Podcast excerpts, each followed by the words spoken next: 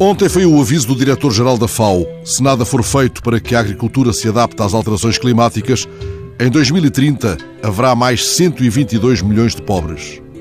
Um prestigiado geofísico sustentou no Guardian que a subida do nível do mar e a ocorrência de tufões têm relação com a mais frequente ocorrência de sismos e erupções vulcânicas.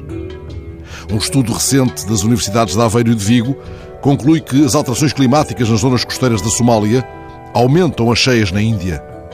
Outra notícia de agora: as alterações climáticas fizeram com que duplicasse a área de floresta ardida na zona oeste dos Estados Unidos.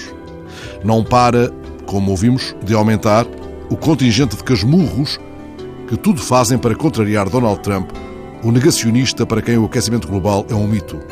Ele ainda não revogou a rajada de vento com que prometeu anular as medidas de proteção do ambiente acionadas por Obama, mas os redemoinhos da sua passagem, quer surgiram tempestade ciclónica, quer surgiram depressão, revelam ainda uma inquietante capacidade destruidora.